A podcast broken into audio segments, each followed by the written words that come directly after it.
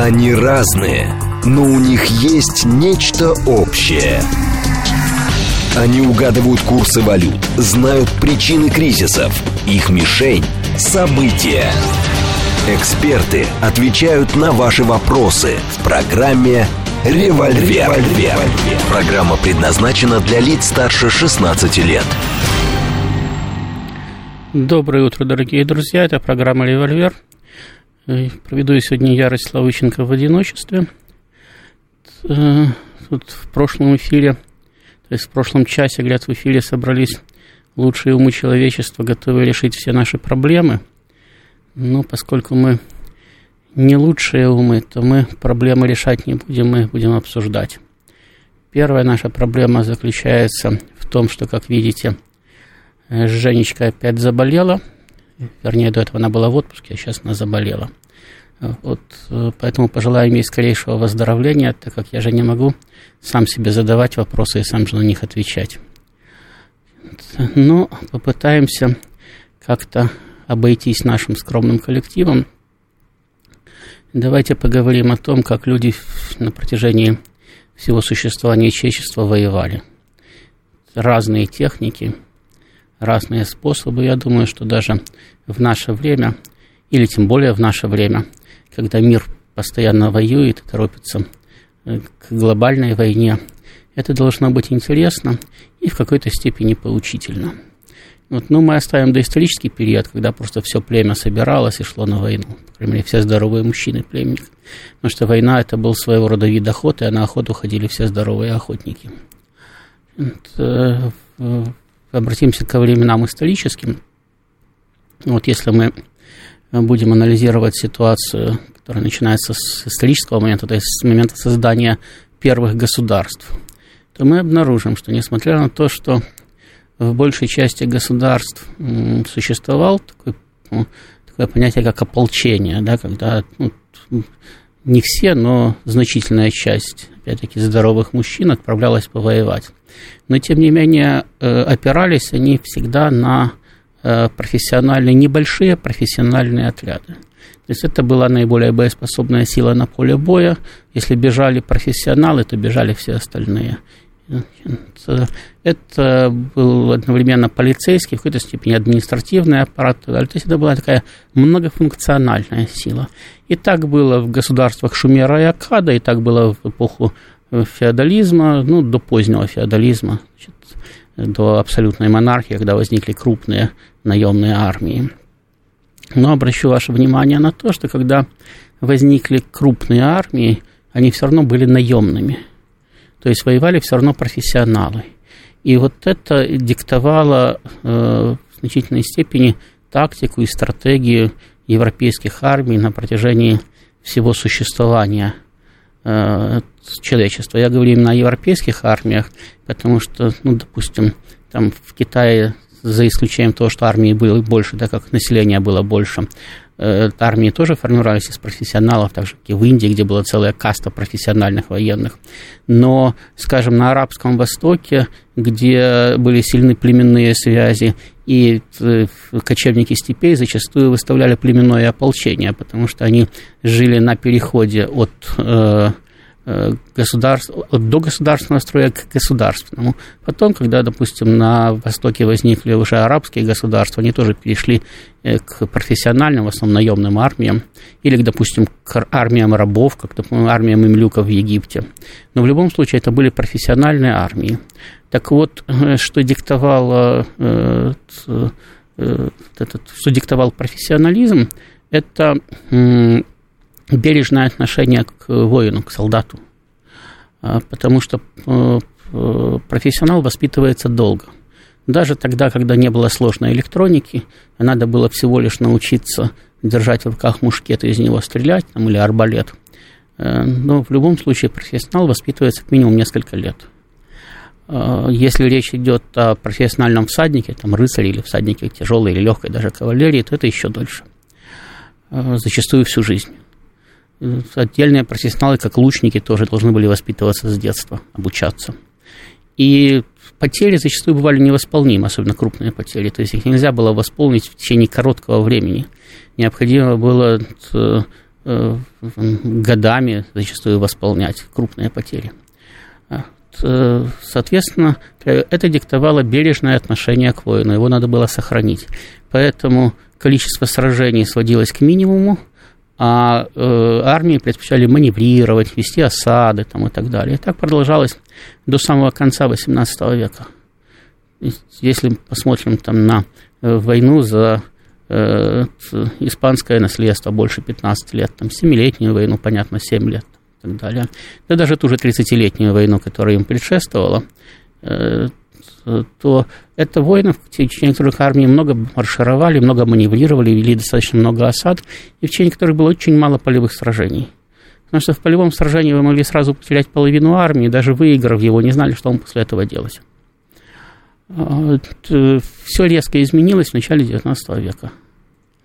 Вот э, когда у нас там любят, э, вспоминая Отечественную войну, значит, некоторые критики, говорит, завалили телами там, и так далее – то не то чтобы они совсем не правы. Тел действительно было много. То есть убитых было много, и потери были высокие. Но это было характерно не только для советской армии. Это характерно для всех армий, начиная с Великой Французской революции.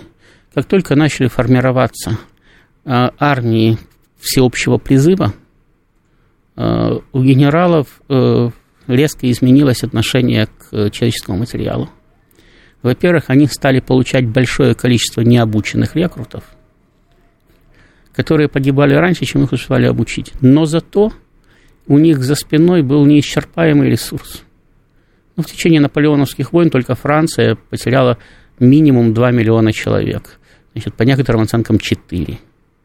Значит, но, впрочем, э, зачастую говорят, что 4 миллиона – это вся Европа убитыми течение, в течение наполеоновских войн. По тем временам это очень большие потери – Э, то есть для, для, допустим, генералов конца XVIII века такие потери были невообразимы. Это значит, что Европа просто бы навсегда лишилась бы вооруженных сил. Новой армии пришлось бы воспитывать на протяжении как минимум половины десятилетия. А здесь с колес люди отправлялись в бой. Ну, кто выживал, тот становился профессионалом. Поэтому у Наполеона была маленькая гвардия и огромная армия. Кто не выживал, тот не выживал, того заменяли следующее пополнение. И так, чем дальше, тем больше разрастались армии, но именно за счет того, что они пополнялись э, непрофессионалами в огромном количестве. Это продолжалось до середины XX века. До середины XX века техника позволяла, с тех пор, как появился мушкет, да, который можно было вручить э, вчера набранному солдату и относительно быстро обучить его стрелять, после чего он становился не то чтобы очень ценным, значит, но, по крайней мере, он э, вполне мог противостоять тяжело вооруженному всаднику, которого надо было обучать 10-20 лет. Если попадет в него, конечно. Но поскольку солдат с мушкетами всегда можно было набрать больше, чем тяжело вооруженных всадников, то они друг друга на поле боя уравновешивали. Э, так вот, пока техника, это был все тот же мушкет, но только он преобразовался в скорострельную винтовку, но в основном все было тем же самым. Да, артиллерия стала более разрушительной, да, авиация появилась, но кардинальных э, перемен не происходило э, на поле боя. Даже когда появились танки, то обычный средневзвешенный тракторист, которых в любом государстве того времени было много, мог стать механиком-водителем танка. Все остальное особого труда не представляло. Э, после Великой Отечественной войны э, военное дело стало стремительно меняться. В него стали проникать, а потом стали в нем господствовать высокие технологии, и э, армия всеобщего призыва перестала соответствовать требованиям самих военных.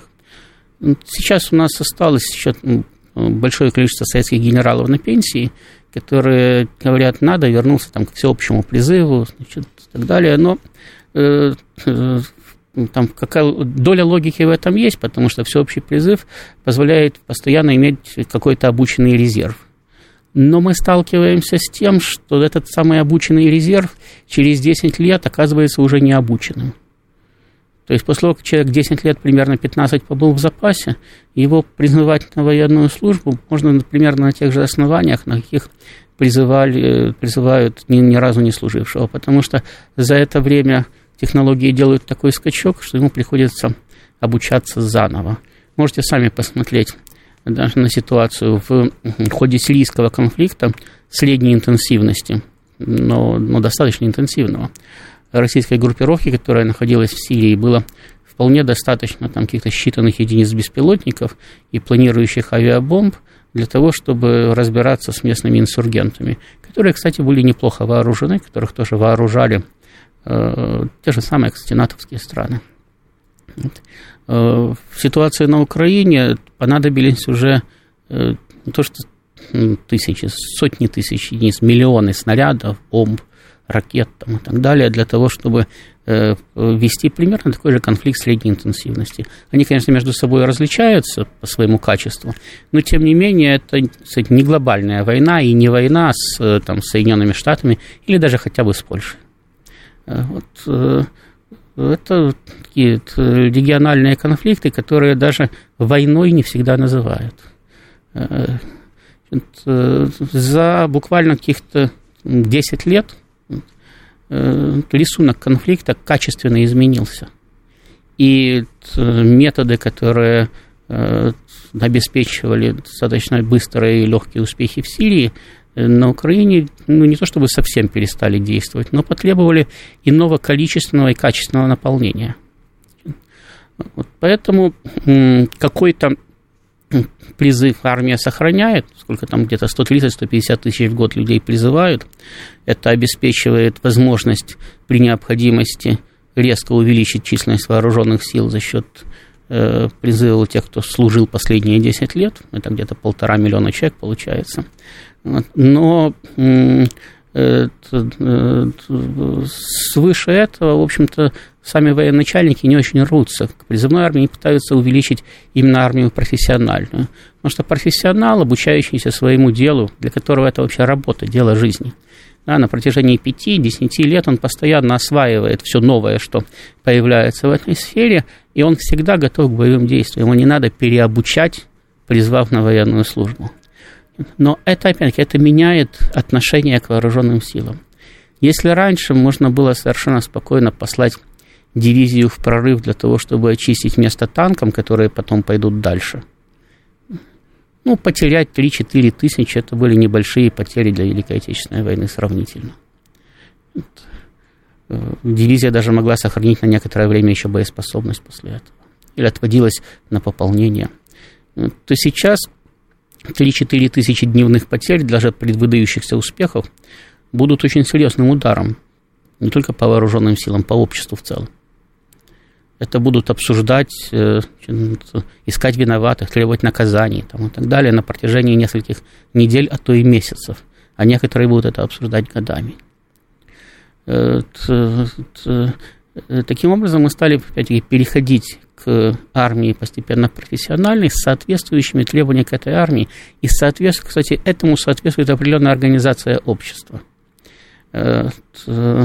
Э, точно так же, как э, в э, докапиталистическом мире было очень сложно оторвать от производительного труда большие массы людей, потому что прибавочный продукт был небольшой, и маленькую армию должен был, должен был кормить огромный тыл – Значит, потом ситуация изменилась, и можно было какое-то время, непродолжительное, там, ну, до пяти лет примерно, да, прокормить большую армию, ну, тоже достаточно большим тылом. Сейчас мы опять возвращаемся к тому, что особенности экономики э, стали таковы, что э, относительно небольшие вооруженные силы, даже миллион-полтора миллиона человек, по нашим временам это уже относительно небольшие вооруженные силы, потому что в прошлую войну призывалось по 20 миллионов и более. Э, вынужден кормить и снабжать и обеспечивать большой тыл. Иначе они просто не смогут воевать. Они в таком количестве расходуют технику, боеприпасы, снаряжение, амуницию. Им настолько, с, настолько завидной регулярностью требуется обновление, модернизация того, чем они воюют, что необходимо обеспечивать их очень большим тылом. Да, в том числе и логистика необходима, то есть надо постоянно восстанавливать разрушенные дороги, прокладывать новые и так далее, и так далее, и так далее. То есть э, работа не в проворот. Э, отсюда соответствующее э, соответствующие требования да, э, к тактике и стратегии. Это я к тому, что у нас там, часто говорят, что вот мы слишком долго там сидим в обороне, мы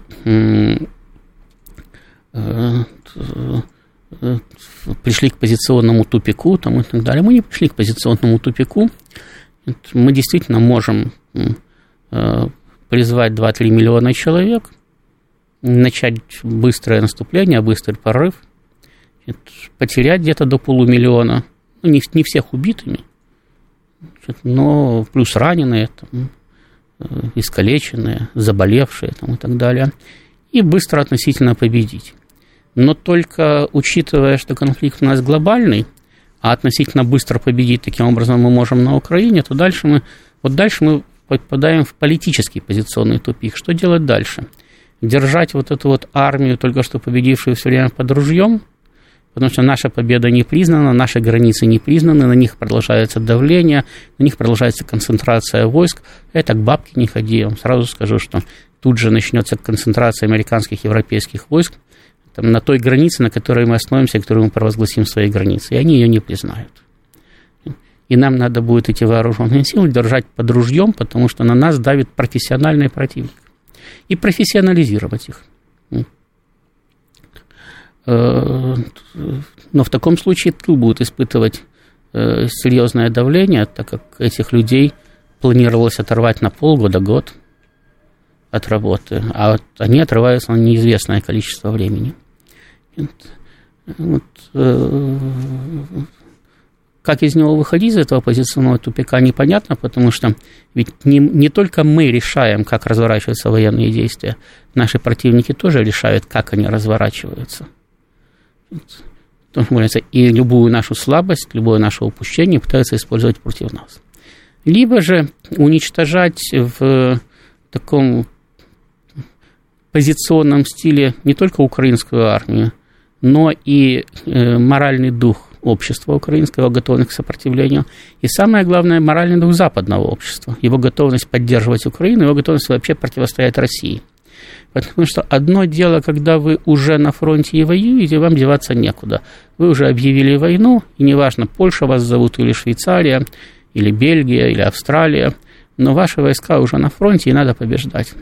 А другое дело, когда вы смотрите, как бьют кого-то, и как кто-то теряет сотни тысяч, как сейчас теряет Украина, и как кто-то разваливается у вас на глазах. Э, наблюдать всегда страшнее. То есть, когда человек уже погружен в процесс, он страх теряет. Ну, и с государством то же самое происходит, с обществом.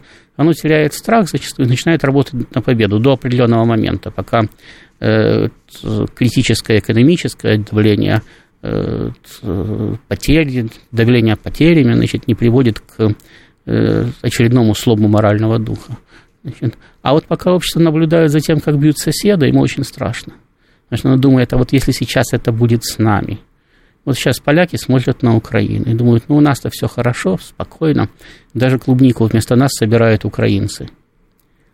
А если вот мы влезем в этот конфликт, так это же к нам пойдут сейчас гробы десятками тысяч и сотнями.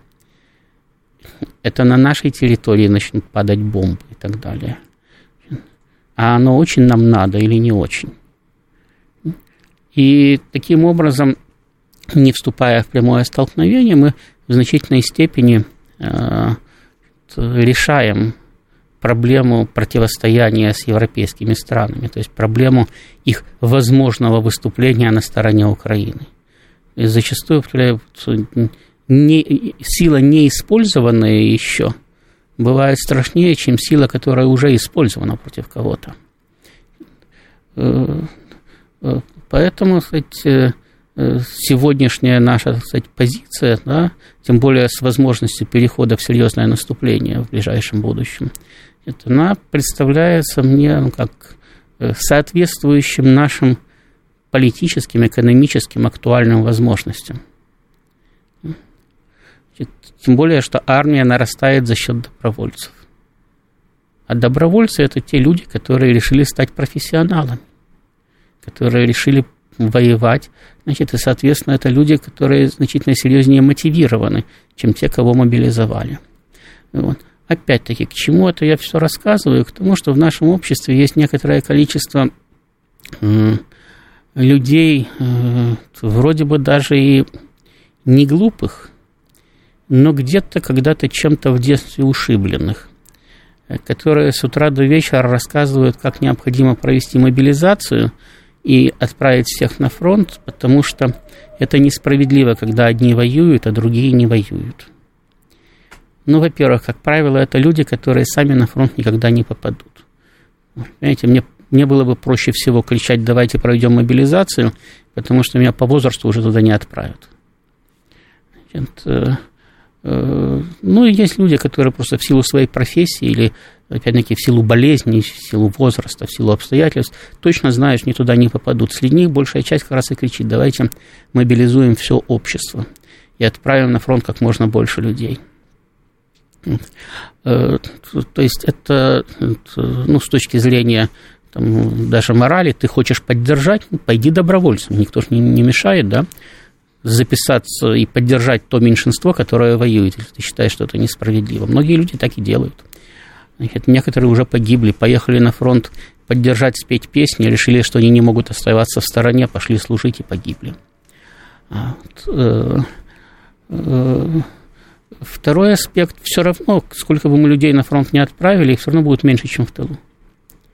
Более того, э, протяженность линии фронта и объем задач все равно диктуют определенный количественный состав группировки.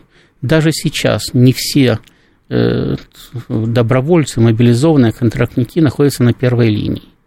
Не все находятся даже во второй линии. И даже не все находятся в резервах, и не все находятся вообще на украинском направлении. То есть даже из тех, кто сейчас уже носит форму и оружие. Соответственно, если отправить туда еще 2 миллиона, ну, фронт не резиновый, их нельзя туда набить, как сельди в бочке, их просто тогда в них будет удобнее стрелять, потому что все равно не промахнешься. Соответственно, все равно эти люди будут находиться в тылу и ждать своей очереди повоевать. Э, Все это время их надо будет одевать, обувать, кормить, поить, платить им неплохие деньги. Потому что вы же их призвали уже на фронт, да, не куда-нибудь. Они, неважно, вы их используете, не используете, они уже фронтовики, участники боевых действий. Их надо обеспечивать точно так же, как обеспечиваются все остальные. Э, они оторваны от производительного труда, с одной стороны. С другой стороны, они потребляют большое количество ресурсов, которые нужны для вооруженных сил, но абсолютно никак, никакой отдачи от них нет. Они находятся там в третьем, в пятом эшелоне. И ждут своей очереди, потому что э, мест на фронте мало. И при этом все равно вот, э, в армии служит меньше людей, чем находится в тылу. Но э, отправляя в армию людей по мобилизации в огромном количестве, а не добровольно, мы попадаем в другую вилку. В обществе начинают нарастать эти военные настроения, потому что если человек не хочет идти, а его принудительно туда отправляют, ну, он как законопослушный гражданин пойдет, но удовольствия от этого испытывать не будет. Это первое. А во-вторых, снижается качество их наших подразделений, потому что одно дело, когда оно состоит из исключительно мотивированных бойцов, другое дело, когда оно состоит пополам из мотивированных и немотивированных. К чему это приводит, можно посмотреть на примере украинских вооруженных сил, которые в прошлом году растеряли большую часть своих мотивированных бойцов. И сейчас воюют в основном немотивированными. У них начались массовые сдачи в плен, у них начались э, потери э, опорных пунктов, имея десятикратное преимущество над атакующими их русскими войсками и так далее. Ну, сейчас у нас перерыв, потом вернемся к беседе. Они разные, но у них есть нечто общее. Они угадывают курсы валют, знают причины кризисов. Их мишень – события. Эксперты отвечают на ваши вопросы в программе «Револьвер». И снова здравствуйте. Хочу вам напомнить, что вы можете не только писать записки, но и звонить. Я надеюсь, что меня телефоны сюда выведут, если вы звонить будете. Вот. А пока обратимся к запискам. Тут э, некий Слава пишет нам, а этих массово сдающихся в плен увидеть можно.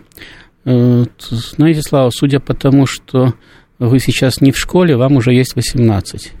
Следовательно, вы можете взять паспорт, пойти в военкомат, э, заявить о том, что вы хотите добровольно отправиться на э, в СВО, э, посмотреть на массово сдающихся в плен.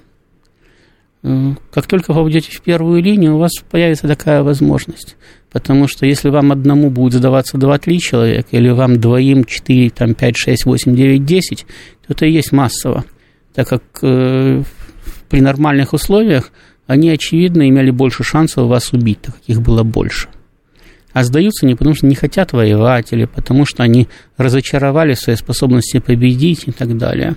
И э, это же происходит не на одном участке, не только там, где вы пришли посмотреть, как массово сдаются.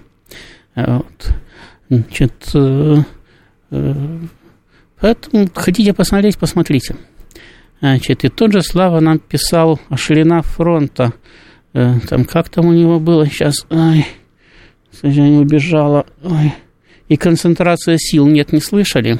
Видите ли, Слава, если вы научились писать, значит, буквы знаете. В таком случае вы, наверное, можете и прочесть. Это, не является военной тайной и никогда не являлось. Что есть у любой армии значит, понимание э, там, э, ширины полосы обороны, там, батальона, полка, дивизии и полосы наступления. И они придуманы не просто так, а потому что если вы отправите дивизию в наступление в полосе батальона, то просто враг вам скажет спасибо, ее перестреляет, потому что не будет слишком в плотных боевых порядках наступать. А сейчас, по сравнению с Великой Отечественной войной, Э, разреженность войск на фронте дополнительно увеличилась. Потому что сейчас появились беспилотники, сейчас появилось, э, высоко, появилось высокоточное оружие, которое позволяет попасть вам прямо в эту самую звездочку на пилотке. Вот. И людей необходимо для того, чтобы избежать больших потерь, держать рассредоточенно. И именно поэтому, например, сейчас на наши позиции украинцы наступают группами по 10, 20, 30 человек. Вы слышали о том, чтобы немцы переходили в атаку группой в 10 человек? Я тоже не слышал. В лучшем случае это была разведка боем, и то в разведку боем отправляли от взвода до роты. А сейчас отправляют. И мы также отправляем. Потому что изменились условия. Изменилось вооружение, изменились условия театра военных действий. Соответственно, к ним применяется и армия. А вы все пытаетесь объяснить, что если сосредоточить на одном квадратном километре миллион, то этот миллион обязательно затопчет тех, кто против него находится. Может быть, и затопчет. А может быть, и назад побежит и затопчет свои собственные резервы. Потому что, когда накрывают огнем, вокруг вас начинают массово гибнуть люди, то люди зачастую теряют голову и бегут назад. Вот, а сосредоточить большое количество людей на небольшом пространстве, это как раз обеспечить по ним как минимум артиллерийский налет. У Украины же еще артиллерия не закончилась. И наступать же вы собираетесь не с расстояния 500 километров от линии фронта, очевидно, ближе вы собираетесь переходить в наступление. Ну, вот вам и результат. Так, кто-то нам звонит. Сейчас попытаемся ответить. Алло. Да. Доб- добрый день, Ростислав Владимирович. Владимир, вопрос такой, я все хотел дозвониться. В двух словах скажите, пожалуйста, что с Михаилом Погребенским? А то вообще ничего не слышно. Никогда нигде. Я не, не знаю, что с Михаилом Погребинским. Последнее, что я о нем слышал, это то, что он был в Москве. Вот, это было где-то э, месяца три назад, и уезжать никуда не собирался. Я думаю, что он и сейчас в Москве. Ну, он человек уже пожилой. Э, значит, люди, с которыми он работал, сейчас тоже активной политикой не занимаются. Это, э, возможно, ему там просто неинтересно э, там, участвовать в какой-то активной публичной дискуссии. Все-таки не забывайте, ему больше 70 лет, насколько я помню. Люди, в общем-то, бывают и устают. Во всяком случае, ничего плохого с ним не случилось. Спасибо.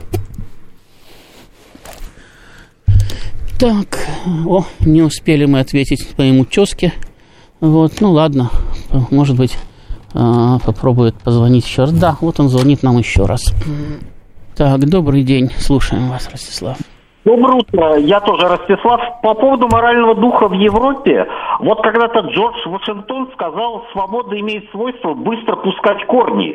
Но это и свобода от Москвы для Праги, Варшавы, Киева и даже Минска. Там поколениями уже привыкли на любую игру Москвы, э, ну, не прогибаться в это дело. А вот в обратную сторону был случай, когда Хрущева испугало сообщение шведа Венерстрёма, что американцы уже выбирают цели для ядерных ударов по Советскому Союзу. И вопрос, не является ли с точки зрения Европы сейчас слабостью этой осенью решение США и НАТО не усиливать ядерное присутствие в Европе, потому что это добавило бы странам НАТО их армии все-таки уверенности. Как вы думаете, Ростислав? Спасибо. Не знаю, что там по этому поводу думают европейцы, но не думаю, что отказ усиливать ядерное присутствие в Европе их очень сильно огорчил. Во-первых, потому что европейцы, конечно, не против того, чтобы уничтожить Россию, но только не ценой своих собственных жизней. А ядерные площадки, размещение площадки, где размещается ядерное оружие, всегда служат целями для ответного удара или для превентивного удара. При этом не забывайте, что европейские государства в целом как э, там одна российская область или как несколько российских областей. То есть для них э, даже один ядерный удар, я уж не говорю о нескольких ядерных ударах по территории одного государства, это э, катастрофа зачастую невосполнимая невосстановимая. Вот, поэтому европейцы, кстати, когда американцы размещали ракеты средней дальности на территориях европейских стран, отнюдь не радовались, а протестовали. Сейчас в Европе есть американское ядерное оружие, американские войска. Для европейцев же что важно? Для них важно, что американцы в принципе находятся на их территории. И в принципе на их территории находится американское ядерное оружие. Это значит, что американские солдаты в случае начала боевых действий окажутся в зоне поражения российского оружия и начнут гибнуть. И, соответственно, Соединенные Штаты должны будут либо быстро выводить свои войска, что для них тогда будет геополитической катастрофой, потому что ну как же не бросили своих союзников и убежали с поля боя, еще и понеся потери. Либо же вступать в боевые действия с Россией.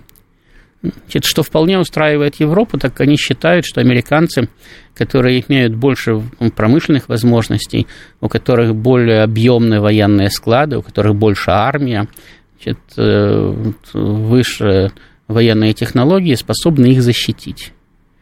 Ну и, в принципе, надо сказать, что, безусловно, вступление, вступление в войну европейских армий плюс американской растянет ее надолго.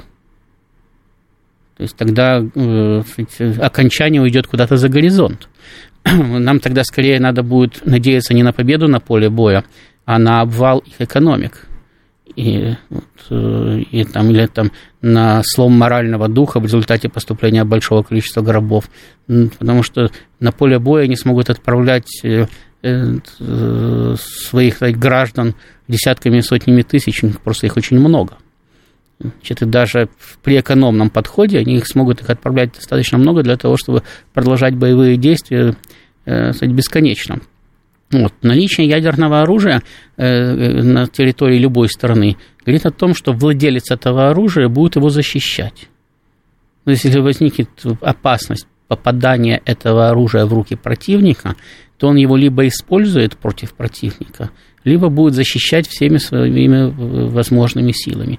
Поэтому наличие ядерного оружия тоже определенная гарантия, что твой союзник тебя не бросит. Я вам напомню, что Белоруссия очень хотела, чтобы Россия на ее территории разместила ядерное оружие. И, наконец, этого добилась.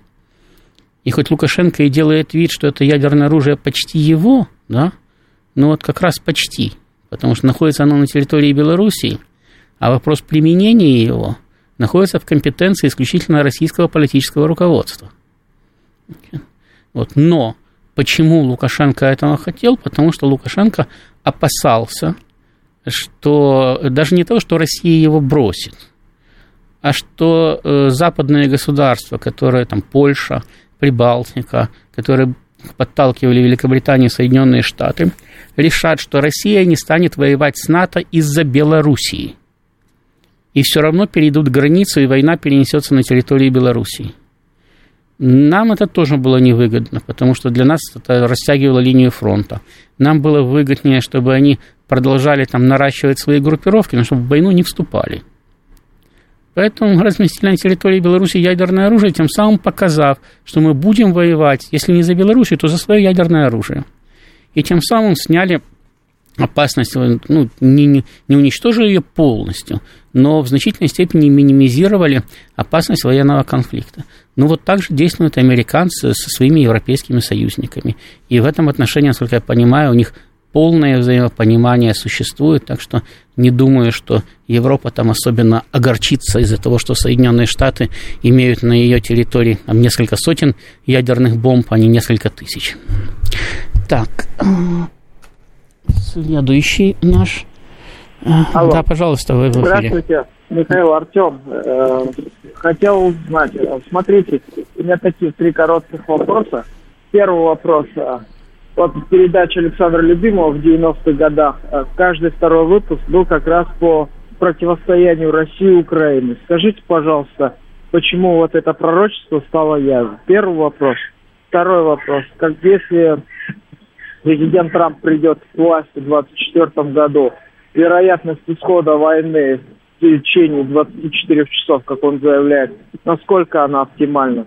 Это второй вопрос. И третий вопрос. А готова ли Европа вступать в полномасштабную войну в случае, если Россия будет наступать более, скажем, уверенно к границам Львова, например? Всего доброго, большое спасибо. Да, спасибо. Значит, что касается пророчества Александра Любимого, ну так, понимаете, люди, которые понимали, в принципе, что такое украинский проект, они об этом и говорили, что ну, э, его очень трудно будет, э, с ним, во-первых, невозможно будет жить, потому что он агрессивно направлен против России. Я напомню, я когда-то говорил, значит, могу повторить, что э, украинец – это вчерашний русский, который передумал быть русским и который настолько ненавидит русскость в себе, что решил назваться украинцем и стать украинцем. Это, вот, украинцев вербуют преимущественно из русских. Да, украинцем может стать и армянин, и грузин, и пуштун, и кто угодно, но в единственном числе. А массово украинцев вербуют из русских. Это, вот, и, и поэтому смысл и цель существования Украины это э, значит, либо ликвидация России – поскольку Украина является альтернативной России, либо же э, э, превращение всей России в Украину. В, в, в противном случае она не нужна ни своим внутренним организаторам, украинским националистам, ни своим внешним организаторам, которые их поддерживают вот из-за рубежа. Соответственно, в той или иной форме столкновение было неизбежным. Оно могло пройти в экономической форме. Украина, теоретически усилившаяся Россия, э, могла на протяжении какого-то периода времени экономически Украину подавить. Но э, Запад перевел его в военное противостояние. Притом привел при полном согласии украинских элит. Значит, поэтому, учитывая, что это были две антагонистические системы, это было не очень заметно сразу после распада, потому что вроде бы как э, такие же люди, говорящие на таком же языке из того же самого Советского Союза, вчера в гости ездили все родственники. Да. Но системы, в которых эти люди жили, были антагонистические, они расходились все дальше и дальше. Вот поэтому столкновение в той или иной форме было неизбежным. Что касается президента Трампа, то в течение этих 24 часов ничего не закончится. Может начаться новое – но никак не закончится. Просто предвыборная программа Трампа направлена на то, чтобы э, показать не только, что Байден э, здоровается с тенью, а Трамп еще очень даже в себе вменяемый, но и для того, чтобы объяснить американцам, что ну, при Трампе-то такого не было. Вот, война-то не шла при Трампе. И американцы не испытывали таких трудностей. Поэтому со всеми трудностями Трамп покончит очень быстро значит, он договорится с Россией, при том, что у Трампа нет позитивной программы переговоров с Россией. Трамп говорит, что он ни на йоту не собирается отступать от американских интересов. А не отступить и договориться невозможно. Э, ну, для этого надо победить Россию на поле боя. Потому что американские интересы в понимании американских элит, в том числе и тех элит, которые представляет Трамп, заключаются в том, чтобы Россия признала американскую гегемонию и там, признала себя младшим партнером, согласилась вместе с Соединенными Штатами давить на Китай. Ну и вообще на всех, с кем Соединенные Штаты еще э, решат побить горшки и выяснить отношения. Нас это совершенно не устраивает. Поэтому Трамп может сделать мирное предложение, но мирные предложения и Байден делал. Другое дело, что нас не устраивает в том виде, в каком они сформулированы, потому что государство, которое проиграло геополитическое противостояние, требует от нас, чтобы мы признали собственное поражение, хоть мы являемся победителями. Поэтому нам пока не о чем договариваться, о чем говорит и наше политическое руководство постоянно, и наш МИД. Э, вот. Ну и, наконец, что там у нас было последнее? Э, а, про Европу. Да, так, господи, что-то я, извините, потерял ваш последний вопрос. Был у нас Трамп. Ну ладно, может быть, потом, или вы напомните, или я сам вспомню. Так, да, слушаем вас в эфире. Доброе утро, да. Юрий Москва. Э, Вячеслав, подскажите, пожалуйста, вот я согласен с вами насчет э, того, что вы только что сказали про Украину, но тут возникает э, вопрос, а почему Белоруссия не стала такой же Украиной ни изначально, ни сейчас? Ведь там то, то же самое, только в уменьшенном масштабе. Значит, ну, я, виду, я вас понял, да, давайте я отвечу. Угу. Смотрите, Э, давайте начнем с того, что Белоруссия э, по масштабам значительно меньше и экономически критически зависела от России. Дело в том, что в случае Украины была взаимная зависимость. Украина зависела от российских энергоносителей, Россия зависела от украинского транзита. Военно-промышленные комплексы, экономические комплексы были связаны друг с другом. То есть Украина зависела от поставок из России, Россия зависела от поставок с Украины. И даже в 2014 году, если помните, то есть уже в 2014, после того, как работала очень долго программа импортозамещения, после того, как Россия принципиально уже строила предприятия, которые будут замещать украинские в чувствительных для российской экономики сферах, в том числе в военной сфере. Так вот, в 2014 году после разрыва э, э, экономических связей Россия вынуждена была заморозить на пару лет строительство четырех фрегатов, потому что э, двигательные установки для них поставляла Украина.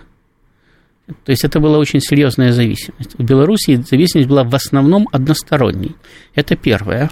Значит, что делало Белоруссию значительно более э, комплементарной по отношению к России. И э, второе, ввиду э, э, слишком малого объема по сравнению, опять-таки, с украинской и белорусской экономикой, там не было такого объема э, ресурса для дележа. То есть там не могло вырасти такого большого количества олигархов. Например, в Молдавии вырос только один олигарх-плохотник. Потому что ну, сама молдавская экономика не предполагает, что их может вырасти больше. В Беларуси, Белоруссия пошла по другому пути. В Белоруссии было создано то, что э, на позднем этапе пытался создать Саакашвили в Грузии. Это тоже маленькая страна с маленькой экономикой, и Саакашвили попытался построить э, сказать, э, систему личного контроля не только над политической сферой, но и над экономической. Но Грузия к этому времени прошла уже достаточно большой путь постсоветского развития, у него не получилось, потому что ему была серьезная оппозиция. Но заметьте, идеи мишизма да, до сих пор в Грузии поддерживает достаточно большое количество людей. Там, от идеи примерно то же самое. Покончено с низовой коррупцией. Значит, кто будет богатым, кто будет бедным, решает только президент. Значит, э, президент решает, что приватизировать, что не приватизировать, кого пускать на грузинский рынок, кого не пускать там, и так далее. В Беларуси э, Лукашенко построил примерно такую же конструкцию. Он апеллировал там, к социализму. Да, государство патерналистское было. Оно в значительной степени поддерживало а, Э, там, и сельских жителей, и городской э, рабочий класс, держа на заводах значительно больше людей, чем было необходимо. Э, вот, поэтому Белоруссия не пережила там, вернее, она пережила 90-е годы в другом режиме несколько. Но она, это была сказать, страна одного олигарха. Кто стоял наверху политической системы, тот контролировал всю экономику страны. Э, э, поэтому э, значительно сложнее было в Беларуси искать какую-то оппозицию, в том числе и Западу. То есть оппозиция это была, а материальных основ у оппозиции не было. Потому что решением президента эти материальные основы могли быть изъяты моментально. чего нельзя было, допустим, сделать на Украине, где зачастую олигархи оказывались сильнее президента, потому что они могли ему организовать такую же моментальную экономическую катастрофу. И там было сложнее работать. Но, тем не менее, даже в этих условиях, по совершенно объективным причинам, потому что э, объяснить, зачем нужно второе э, русское государство в Беларуси, так же сложно, как объяснить, зачем нужно второе русское государство на Украине – если Россия развивается более динамично, у нее больше возможностей. И власть у нее даже более адекватна. Э, поэтому в э, конце нулевых и в десятые годы Беларусь очень активно начала склоняться э, к проблемам евроинтеграции. То есть она стала делать евроинтеграционный выбор. Причем этот выбор был сделан на самом верху. Да, это было в рамках, так сказать, балансирования. Здесь мы там испугаем Россию э, связями с Европейским Союзом, здесь мы испугаем Европейский Союз связями с Россией и так далее. Но, тем не менее, э, идейное окружение Лукашенко было совершенно искренне настроено на евроинтеграцию. И э, просто они не понимали, да, что Э, евроинтеграция не предполагает контроль Лукашенко и его окружения над белорусской экономикой. Евроинтеграция предполагает, что ему скажут спасибо, до свидания, контролировать белорусскую экономику теперь будем мы, европейцы. Вот. И дошло до них это только в 2020 году в августе окончательно. И вот тогда окончательно сломался белорусский курс в Европу. Могут найтись там люди, которые попытаются его возродить. Но он закончился тем же самым. Э, поэтому в 2020 году белорусский курс Европы окончательно сломался, и Белоруссия э, окончательно переориентировалась на, самое, на Россию. Причем это произошло вынужденно. Потому что основная идея Лукашенко и его окружения – это сохранение белорусского государства в том виде, в каком оно было создано. А создано оно в виде э, такого частного предприятия на политической основе. Потому что кто контролирует белорусскую политику, тот контролирует белорусскую экономику. Другое дело, что Россия э, э, подходит к белорусским реформам с меньшей нахрапистостью и с большим пониманием, чем Европейский Союз, и поэтому она, кстати, э, переводит белорусскую экономику из состояния личного хозяйства в план состояния общественного, да, пытается ее интегрировать в российскую более нежно – и на более протяженном промежутке времени. Вот за счет этого э, существующие элиты белорусские, то есть им позволяют спокойно доработать и спокойно уйти на пенсию всем. Значит, но в дальнейшем все равно база вот этого вот э, государственности, основанной на политическом контроле над всей экономикой страны, она будет уменьшаться, экономика будет, ну, конечно, государственное присутствие в экономике будет сохраняться, но и в России сохраняется. Да? Но значительно будет расширяться база самодеятельных лиц. И на этой основе белорусская экономика будет интегрироваться в российскую, а, соответственно, и белорусская политика постепенно будет интегрироваться в российскую. А там уже не важно, будет Белоруссия называться отдельным государством, как свободное государство Бавария называлось там в составе э, Германской империи, и даже, по-моему, в составе Федеративной Республики, если не ошибаюсь. Или Белоруссия будет называться там шестью областями там, и так далее. Э, потому что важен э, э, реальный политический контроль. А при экономической интеграции местные элиты тоже становятся заинтересованы в политической интеграции. Потому что все всегда заинтересованы в единых правилах игры и в возможности на эти правила влиять. Если у вас свое маленькое хозяйство, вы можете влиять на правила игры только в рамках этого маленького хозяйства. Если вы хотите влиять на правила игры в рамках большого хозяйства, вам надо интегрироваться в большую политику. Так, все, спасибо. К сожалению или к счастью, наше время вышло. Значит, до новых встреч. Всем спасибо за эфир. До свидания.